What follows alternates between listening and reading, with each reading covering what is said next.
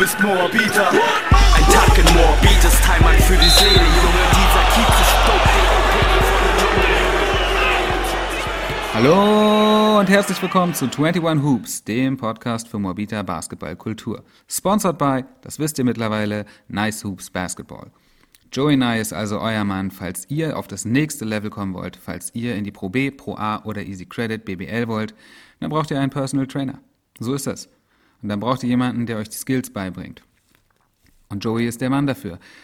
Ihr könnt euch ja einfach mal die letzte Folge Quarter Off anhören. Da gibt's nämlich eine Quarter Off Skills, Basketball Skills. Und das macht Joey und da erzählt er euch mal was über den Wurf. Und glaubt mir, wenn ihr euch das anhört, ja, dann werdet ihr beim nächsten Mal, wenn ihr auf den Korb werft, schon auf ein paar Sachen achten, auf die ihr vorher nicht geachtet habt. So ist es zumindest mir gegangen. Außerdem hat der Mann natürlich seinen eigenen Podcast ähm, und ja, da äh, ist die aktuellste Folge auch ein, ähm, ein Resümee der äh, vergangenen BBL-Saison. Auch sehr interessant, wie ich fand. Ich habe die Folge sehr gern gehört, also checkt das auch aus. Wollt ihr Kontakt zu Joey, dann meldet euch bei ihm über Facebook Nice Hoops Basketball oder Instagram Nice Hoops Official. Tja Leute, es sind Sommerferien. Letzte Woche haben die Ferien begonnen und seitdem haben wir Regen. Naja, nicht ganz seitdem. Wir hatten ein schönes Wochenende. Jetzt haben wir Regen. Ich glaube, das war früher verboten, dass in den Sommerferien so viel Regen ist. Aber was soll man machen? Ähm, glücklicherweise findet unser Sport ja den wir alle lieben, in einer Halle statt und deswegen können wir weiter unseren Sport treiben. Allerdings bringen die Sommerferien nicht nur Positives mit sich, sondern die bringen auch mit sich, dass die meisten Sporthallen geschlossen sind.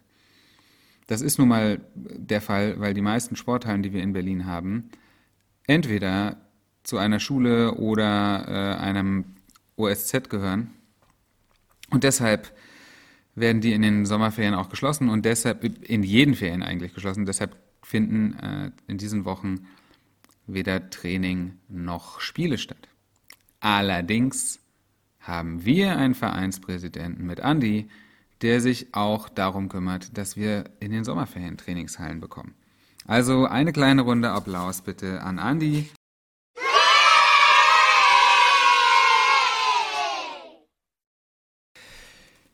In diesem Sommertrainingsplan, ähm, ja, da haben wir vor allem zwei Hallen zur Verfügung. Das ist einmal die Franz-Mett-Halle, die ähm, ist in Mitte und zwar so ungefähr auf der Höhe zwischen Rosenthaler Platz und Rosa-Luxemburg-Platz in der Grohmannstraße, Hausnummer 13. Das ist also ein kleines Stück für alle Morbiterinnen und Morbiter. Die zweite Halle, die wir zur Verfügung haben, das ist unser Menzeldome, also hier in der Altonaer Straße beim Gymnasium Tiergarten. Das ist die Halle, die für die meisten von uns ja relativ leicht und schnell zu erreichen ist. Ähm, solltet ihr normalerweise Training haben in einer anderen Halle, zum Beispiel in der Gerhardstraße oder in der Paulstraße oder in der Bochumer oder in der Altmorbid, dann seid alarmiert. Euer Training wird wahrscheinlich woanders stattfinden. Es kann sein, dass es am selben Tag zur selben Uhrzeit stattfindet, nur in einer anderen Halle. Es kann aber auch sein, dass es an einem, an einem ganz anderen Wochentag ist. Momentan ist der Trainingsplan noch nicht draußen. Ich denke, das wird in den nächsten Stunden oder Tagen spätestens passieren. Ähm, wenn ihr euch also nicht sicher seid, wann und wo euer nächstes Training stattfindet, dann wendet euch an euren Coach und ähm, fragt mal nach. Und die können euch das jetzt schon sagen, weil die wissen auf jeden Fall Bescheid. Die haben nämlich den momentanen Plan schon geschickt bekommen. Was dem Ganzen leider für die Zeit der Sommerferien zum Opfer fällt, ist das Seniors vs. Juniors Projekt, denn das können wir nicht mehr unterbringen. Ähm, ihr könnt euch wahrscheinlich vorstellen, grundsätzlich sind Trainingszeiten rar gesät. In den Sommerferien haben wir keine Zeit mehr dafür. Also alle Eltern müssen jetzt ähm, sechs Wochen lang können sie nicht mit den, in, in ihren Kindern in die Halle kommen ähm, und dort Sport machen am Mittwoch. Das wird dann nach den Ferien wieder angeboten. Allerdings haben wir natürlich das Glück, dass es normalerweise gutes Wetter ist und man ja auch gerne mal in Urlaub fährt. Das ist vielleicht nicht ganz so schlimm. Ähm, ich werde mich auf jeden Fall freuen, wenn das wieder angeboten wird, dass ich mit meiner Tochter auch mal vorbeikommen kann. Ja, Dann noch eine Sache. Ähm, ich hatte ja in der letzten Folge ein längeres Gespräch mit Morian. Ich denke mal, ihr habt das alle gehört. Und heute habe ich auch schon wieder mit dem telefoniert und da haben wir darüber gesprochen, ob wir nicht mal eine kleine Extra-Folge machen, ähm, die nichts mit Basketball zu tun hat, sondern mit Politik. Und zwar soll das dann verbunden sein mit unserem Projekt Politik in der Mitte. Wir haben ja ein sogenanntes Superwahljahr. Und äh, da ist das Thema Politik omnipräsent. Ist es eigentlich immer. Es gibt ja immer politische Themen in Fernsehen, Radio und sonst irgendwo und alle reden darüber und diskutieren darüber und alles, was mit Corona und Maßnahmen zu tun hat, hat ja auch am Ende immer wieder mit Politik zu tun. Und deswegen finden wir es wichtig, dass auch junge Menschen, Jugendliche, Kinder sich früh damit anfangen, auseinanderzusetzen und auch merken und lernen, wie sie ihre Interessen ja, vertreten und vielleicht auch durchsetzen können. Und dazu haben wir dieses Projekt ins Leben gerufen, in dem es verschiedene kleine Workshops und Seminare gibt, ähm, bei denen man lernt, was Politik bedeutet und wie man teilhaben kann. Und die Idee, die jetzt Morian und ich haben, ist, dass wir auch mal eine Folge machen hier in diesem Podcast, in dem es, in der es nicht primär um Basketball geht, ähm, in der wir halt ein politisches Thema aufgreifen und das ein bisschen vorstellen. Das wird keine lange Folge sein und es soll auch kein, keine Unterrichtsstunde sein, aber einfach nur so als kleiner Teaser, wie dieses Projekt aussehen wird. Für alle, die das noch nicht wissen oder Interesse haben. Ja, und wie ihr wisst, gibt es heute wieder eine Folge A Quarter Off. Ich habe heute, ähm, ich habe mich dafür entschieden, eine weitere Folge A Quarter of Basketball History zu machen, weil ich bin über ein Thema gestolpert, das ich sehr interessant finde, was ich sehr spannend fand, und zwar das sogenannte Secret Game. Das Secret Game ist ein Basketballspiel, das unter allen Umständen geheim gehalten werden musste, weil die Spieler, die daran beteiligt waren, und die Trainer und sogar die Schiedsrichter fürchten mussten, dass ihnen körperlich was angetan wird. Sie konnten nicht sicher sein, dass sie vielleicht den Tag, naja, ganz dramatisch überleben würden. Man weiß es nicht. Was da dahinter steckt, möchte ich euch heute erzählen. Das Secret Game, ähm, lange hat niemand was davon gewusst, bis äh, jetzt kürzlich, vor einigen Jahren, jemand ein Buch darüber veröffentlicht hat. Und wer weiß, vielleicht wird es irgendwann verfilmt. Und bevor ihr, es, ihr den Film guckt, habt ihr bei mir schon mal einen Teaser dafür bekommen, ähm, welche Geschichte dahinter steckt. Und deshalb pfeife ich jetzt das Viertel an. Das Secret Game findet am 12. März 1944 in Durham, North Carolina statt. Gespielt haben die Mannschaften der Duke Medical School, das sind, ist die medizinische Fakultät der Duke University, gegen die NCC und die NCC ist die North Carolina, das North Carolina College of Negroes. Das heißt, es ist ein College nur für Schwarze, denn sie durften keine anderen Colleges besuchen. Diese beiden Institutionen, die NCC und die Duke, waren nur drei Meilen voneinander entfernt, in derselben Stadt. Aber sie hätten auch auf zwei verschiedenen Planeten sein können. Denn die Spieler, sind sich eigentlich nie über den Weg gelaufen, haben völlig unterschiedliche Leben geführt. Und um das zu verstehen und zu verstehen, warum das Secret Game so eine große Nummer war, warum das geheim gehalten werden musste, muss man ein bisschen den historischen Kontext kennen. 1944 befinden wir uns nicht nur am Ende des Zweiten Weltkriegs oder gegen Ende des Zweiten Weltkriegs, sondern auch in den USA äh, in der Zeit der Jim Crow-Gesetze. Die Jim Crow-Gesetze sind benannt nach einer Figur, die eine rassistische Stereotype abbildet, ähm, die Jim Crow genannt wird. Und diese Gesetze sind Rassentrennungsgesetze. Das heißt, es geht darum, die äh, schwarze und die weiße Bevölkerung voneinander zu trennen. Ja, diese Gesetze ähm, gelten in den USA, vor allem in den Südstaaten, zwischen 1865, das ist das Jahr, in dem die Sklaverei verboten wurde, und den 1960er Jahren, in denen durch das Civil Rights Movement, also die, die schwarze Bürgerrechtsbewegung, Gesetze etabliert wurden, die ähm, diese Rassentrennung aufgehoben haben. Und zwar ist das Civil Rights Act von 1964 und der Voting Rights Act von 1965. Wie hat man sich jetzt diese Rassentrennungsgesetze vorzustellen? Im Prinzip ganz einfach. In vielen Bereichen des öffentlichen Lebens wurde darauf geachtet oder wurde durch diese Gesetze festgelegt, dass sich Weiße und Schwarze nicht miteinander vermischen. Das kann man ganz deutlich sehen, wenn man einen Bus betritt und dort Schilder aufgestellt sind, welche Plätze für Weiße und welche für Schwarze sind. In der Regel waren die Plätze für die Schwarzen im hinteren Teil des Busses und die waren auch in der Regel nicht so gemütlich wie die Plätze für die Weißen. Und genauso ging es dann mit öffentlichen Toiletten und so weiter und so fort. Gab es immer extra welche für Schwarze und welche für Weiße, dass hier eine Trennung stattfindet. Wir finden uns jetzt auch in einer Zeit, gerade im Süden der USA, in den Südstaaten, in der es auch schon mal sein kann, dass wenn ein Schwarzer sich auf den falschen Platz im Bus setzt, auf denen er nicht sitzen soll, darf, äh, laut dieser Gesetze, dass er auch dafür mal richtig Ärger bekommt. Und zum Teil, die Busfahrer waren ja auch bewaffnet, ich meine, wir befinden uns in den USA, gab es auch den Fall, dass jemand auch mal erschossen wurde, weil er sich auf den falschen Platz gesetzt hat. Den vermeintlich falschen Platz möchte ich hinzufügen. Ja, ähm, auch natürlich die Bildungseinrichtungen oder überhaupt die Bildung war streng voneinander getrennt. Es gab also, wie ich vorhin schon gesagt habe, ähm, in Durham, North Carolina, ein extra College nur für Schwarze. Die durften kein anderes College besuchen, nur die Colleges, die extra für sie gedacht waren. Und deswegen könnt ihr euch jetzt schon vorstellen, dass ein Basketballspiel, äh, in dem Weiße und Schwarze gegeneinander spielen, ja eigentlich eine große Sache ist zu diesem Zeitpunkt.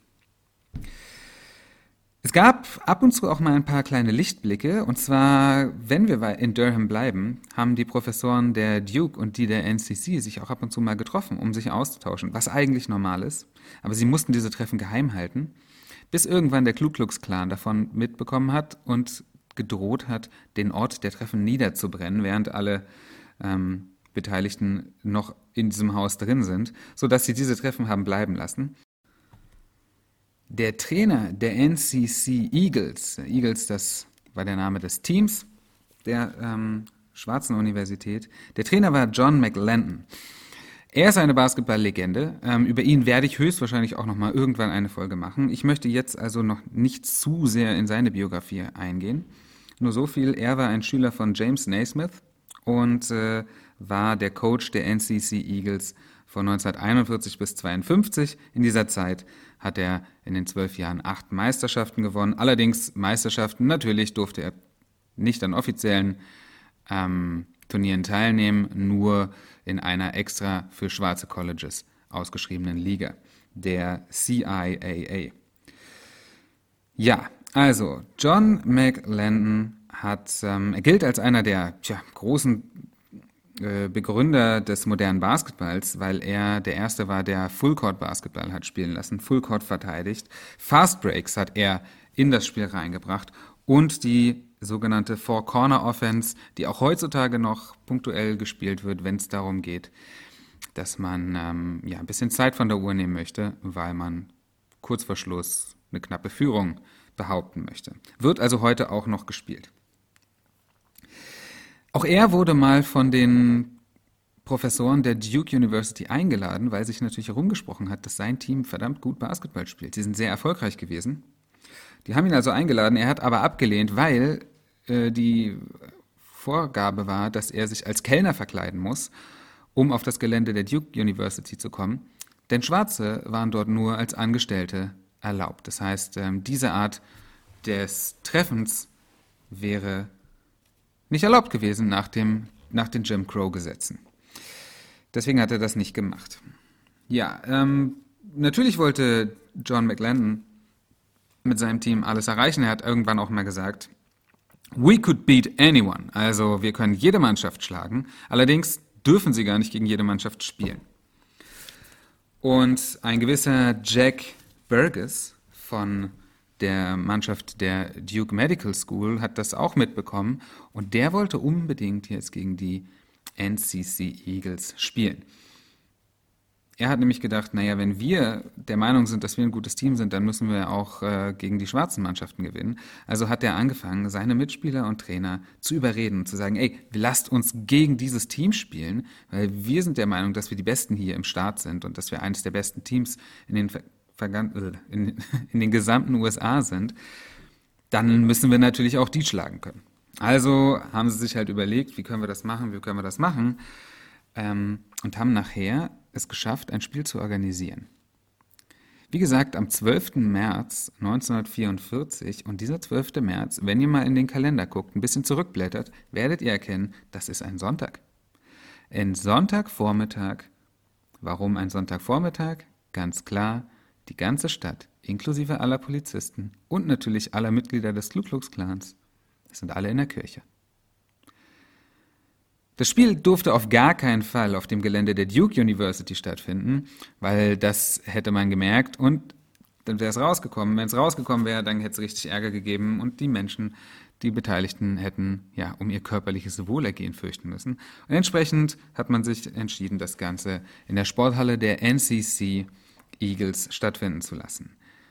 Die Spieler der Duke sind mit geliehenen Autos angereist was heißt angereist? Es sind ja nur ein paar Kilometer, aber die sind mit geliehenen Autos dahin, damit man die Autos nicht erkennt, haben sich zum Teil ihre Jacken über den Kopf gezogen, sind so schnell es geht in die Halle rein und hinter ihnen wurde abgeschlossen. In der Halle waren nur die Spieler, die Coaches und die Schiedsrichter. Mehr nicht. Und jetzt wurde gespielt. Basketball, so wie man sich das vorstellt. Ihr müsst euch jetzt einfach vorstellen, dass dieses ganze Event natürlich nicht nur eine Situation ist, in der Weiße und Schwarze gemeinsam an einem sozialen Event teilnehmen. Nein, sie machen Sport gegeneinander und sind damit natürlich auch gleichgestellt. Ne? Das ist ja das Schöne am Sport, dass jeder gleich ist. Auf dem Basketballfeld ist jeder gleich erstmal. So sieht's aus. Da hilft es nichts äh, oder es ist völlig egal, welche Hautfarbe oder sonst was man hat. Man muss Basketball spielen können. Und das ist äh, in der Zeit der Jim Crow-Gesetze einfach nicht vorstellbar, dass so ein Event öffentlich stattfindet. Deswegen musste das geheim gehalten werden. Und es hat auch ziemlich gut geklappt. Ja, das Spiel geht also los. Die Duke beginnt und ist wahnsinnig dominant in den ersten Minuten. Die NCC Eagles ähm, scheinen noch ziemlich nervös zu sein und auf einmal fangen sie an, sich aber auf ihr Fast Break und Full Court Press Spiel ähm, ja, zu berufen und drehen das Spiel und gewinnen nachher mit dem sensationellen Ergebnis von 88 zu 44. Und haben damit einfach klargestellt, sie sind das bessere Team. Ähm, was besonders schön ist am Ende dieses Spiels, ist, dass sich nicht nur alle Spielere, Spieler dort äh, gegenseitig die Hand geben, nein, sie entscheiden sich, die Teams jetzt zu mixen und ein zweites Spiel zu machen. Ein zweites Spiel, in dem Schwarz und Weiß gemeinsam spielen und nicht gegeneinander. Als auch dieses Spiel vorbei war, haben sich beide Teams noch einige Stunden miteinander dort vergnügt. Das heißt, sie haben sich bei wahrscheinlich Kaffee und Kuchen, vielleicht auch dem ein oder anderen Bier, noch ein paar Stunden die Zeit genommen, um sich miteinander auszutauschen über wahrscheinlich Basketball und das Leben. Ja, viele der ähm, Beteiligten von damals erzählen, dass sich ihr Leben massiv geändert hat durch dieses Event, weil ihr müsst euch vorstellen, wenn ihr in einer Welt aufwachst, in der es nicht erlaubt ist, wenn das Schwarze und Weiße miteinander zu regen Kontakt haben, dann ist es relativ schnell auch äh, möglich, dass sich eine Fremdheit, ähm, dass eine Fremdheit entsteht, die unbegründet ist, in der man das Gefühl hat, dass das auch wirklich ganz andere Menschen sind, die ganz anders drauf sind. Ähm, und durch diesen Austausch haben viele gesehen, hey, das ist ja gar nicht so und erzählen dann, dass sie ihr ganzes Leben lang anschließend anders geführt haben, als sie es vorher gemacht hatten und ähm, alles ein bisschen überdacht haben. Ja, und das war die Geschichte des Secret Game. Ich hoffe, sie hat euch so genauso gefallen wie mir. Vielleicht hat sie euch auch ein bisschen inspiriert. Ich finde sie wahnsinnig spannend, diese Geschichte. Und freue mich auch schon darauf, dass irgendwann mal äh, ein Film darüber gemacht wird. Ich, also diese Geschichte ist ja auch gemacht für einen Film. Von daher gehe ich eigentlich davon aus, dass das in den nächsten Jahren passieren wird. Ähm, wer nicht warten kann, kann das entsprechende Buch lesen. Es heißt, äh, The Secret Game. Ganz einfach ähm, und ist überall wahrscheinlich äh, im Buchhandel zu bekommen. Ich hoffe sogar auf Deutsch. Ich bin mir ehrlich gesagt gar nicht sicher. Ich werde es mir auf jeden Fall noch be besorgen. Ja, wie hat euch diese Folge gefallen? Wie gefällt euch insgesamt der Podcast? Ich würde mich immer noch sehr gerne über Feedback freuen, auch über Ideen, wenn ihr Anregungen habt und sagt, hey, dieses Thema solltest du unbedingt mal im Quarter of besprechen oder den oder diejenige solltest du unbedingt mal einladen als Gesprächspartnerin.